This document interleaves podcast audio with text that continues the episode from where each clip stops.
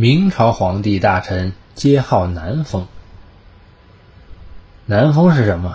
其实就是断背山，也就是男同性恋。明代的南风很盛，其中明武宗朱厚照就是很突出的一个。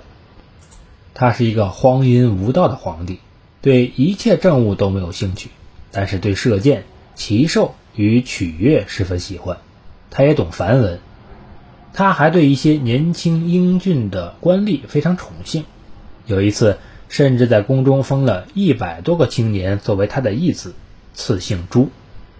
他在南下的时候。因为喜欢一个歌童，世宦以为武宗要纳他入宫，于是将这个不幸的歌童阉了。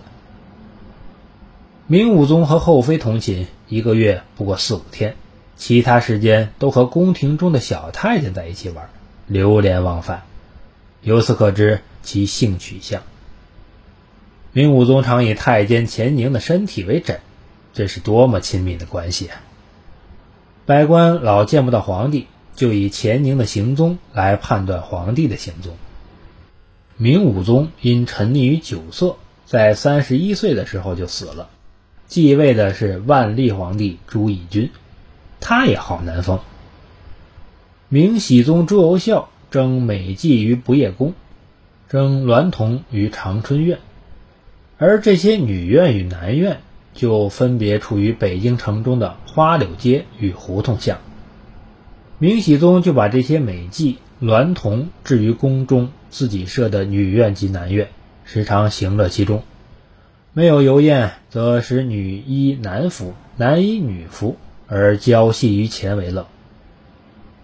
除了皇帝以外，当时的一些贵族、大臣也好南风，例如明世宗时的权臣严嵩。和他的儿子严世蕃就好南风。蒋瑞藻所编的小说考证中说到，严嵩的儿子严世蕃热恋一个名叫金凤的幼童，即少年演员。昼非金不食，夜非金不寝。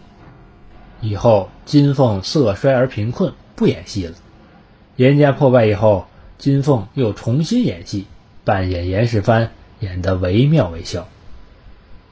明朝后期。南风在社会上已经很普遍，当时不少有名的学者和士人都是有名的分桃之士。当时社会上这股南风在明武宗时最盛，可以说上自天子，下到庶民，几乎都有两南相悦的关系。在明代，南妓馆相继开设，据说正德年间，北京已有南苑之设，悬长春苑匾额。而女妓居所则称不夜宫，盖取意于苏东坡诗“风花静入长春院，灯烛交辉不夜城”。当时中国人的宗室家庭观念集中，因此对男女接触甚为严谨，以免扰乱了家庭和宗室的秩序。从国家社会来说，君臣、父子、夫妻为三纲，这三纲中任何一纲的破坏都会影响其他。可是，同性恋既不会生儿育女，造成血统紊乱，又不会扰乱宗室家庭的秩序，使社会瓦解。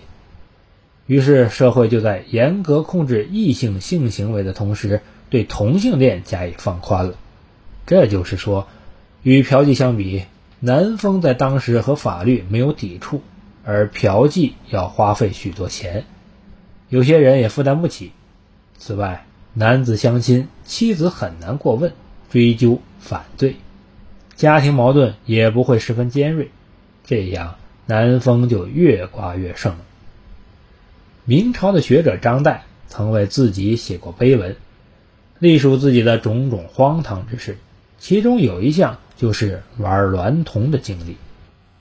明朝士大夫对南风的宽容，已经将由此暗癖变为名号。